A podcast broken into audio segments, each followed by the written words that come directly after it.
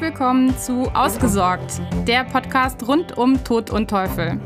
Der Tod ist mein Geschäft und der Teufel steckt im Detail. Mein Name ist Leonie Lehrmann und ich bin Fachanwältin für Erbrecht.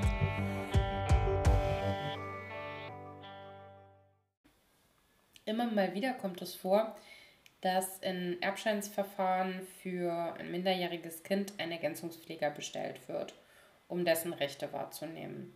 Und wir wollen uns in der heutigen Folge anschauen, wann das der Fall ist, beziehungsweise was man tun muss, um das gegebenenfalls zu verhindern. Ich habe mir dazu ein, einen Beschluss des OLG Brandenburg aus dem vergangenen Jahr rausgesucht und da war der Sachverhalt der folgende. Eltern hatten sich wechselseitig in einem gemeinschaftlichen Testament als alleinige Erben eingesetzt und die zum damaligen Zeitpunkt noch minderjährige Tochter sollte auf Basis des Testamentes ein Vermächtnis in Höhe von 800.000 Euro erhalten. Die Mutter verstarb, als die Tochter gerade mal 14 Jahre alt war und der Vater beantragte in der Folge auf Basis des Testamentes einen Erbschein als Alleinerbe. Das zuständige Nachlassgericht teilte dem Vater dann mit, dass die Bestellung eines Ergänzungspflegers für die Interessenvertretung des minderjährigen Kindes erforderlich sei und es wurde auch entsprechend eine Ergänzungspflegschaft angeordnet. Der Vater legte gegen die Einsetzung des Ergänzungspflegers Beschwerde beim OLG ein, weil er sich selbst in der Vertretung seiner Tochter als Sorgeberechtigter in diesem Erbscheinsverfahren nicht ausgeschlossen sah. Vielleicht ganz kurz eine Randnotiz. Natürlich kann man sich jetzt denken, was das für ein blöder Vater, der will doch auch nur das Beste für seine Tochter und der Ergänzungspfleger soll doch auch nur das Beste für seine Tochter bewirken. Wie kann der nur dagegen überhaupt vorgehen? Aber das hat natürlich auch eine finanzielle Komponente, denn der Ergänzungspfleger will bezahlt werden. Und der Ergänzungspfleger bezieht seine, ja, sein Geld aus dem vorhandenen Nachlasswert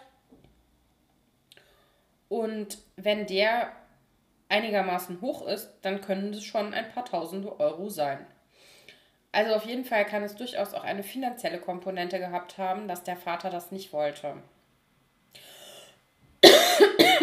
Verzeihung, ich bin ein bisschen erkältet. Ich glaube, man hört es. Aber gut. Ähm, kommen wir wieder zurück zum OLG, denn das OLG konnte sich der Auffassung des Vaters leider nicht anschließen, weil das OLG darauf hinwies, dass das Erbscheinsverfahren einen erheblichen Interessengegensatz zwischen den Interessen des Vaters und den Interessen des Kindes aufweisen würde. Und zwar einfach darauf basierend, dass in diesem Testament mehrere Anordnungen getroffen wurden, also neben der Vermächtnisanordnung zugunsten der Tochter noch weitere und auch eine Testamentsvollstreckungsanordnung und das Testament als solches sei auch nicht klar genug, das sei auslegungsbedürftig und man könnte nicht mit hundertprozentiger Sicherheit sagen, dass die Tochter tatsächlich nur in Anführungszeichen Vermächtnisnehmerin ist. Es wäre durchaus auch denkbar aus dem Wortlaut des Testamentes, dass das Kind eine Miterbenstellung innehat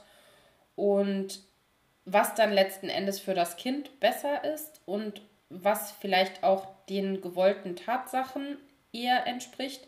Das wäre festzustellen und der Vater sei eben aufgrund seiner eigenen Betroffenheit nicht in der Lage, das ordnungsgemäß ähm, zugunsten seiner Tochter zu entscheiden. Der ist in einem Interessenkonflikt.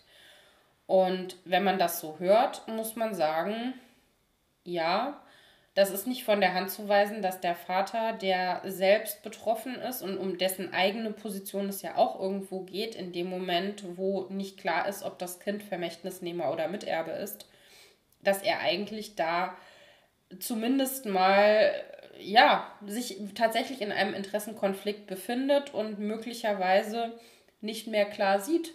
Deswegen. Insofern ist das Urteil aus meiner Sicht, beziehungsweise kein Urteil, ist ein Beschluss gewesen, aber egal, ähm, nicht zu beanstanden. Und wir können für uns umgekehrt mitnehmen, dass dafür Sorge zu tragen ist, dass das Testament ausreichend eindeutig ist.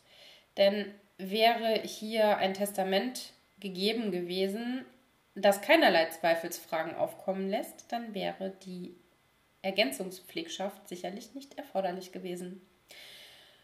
Folglich Augen auf bei der Testamentsgestaltung. Im Zweifel lieber einen Profi hinzuziehen, als dann nachher sowas erleben, würde ich jetzt sagen. Du magst das anders beurteilen. Auf jeden Fall habe ich dich gewarnt. Also du kannst jetzt nichts mehr sagen, du hättest von nichts gewusst.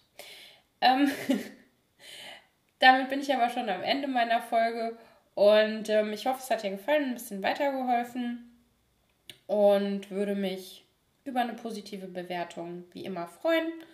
Und natürlich auch, wenn du in der nächsten Folge wieder mit am Start bist. Tschüss!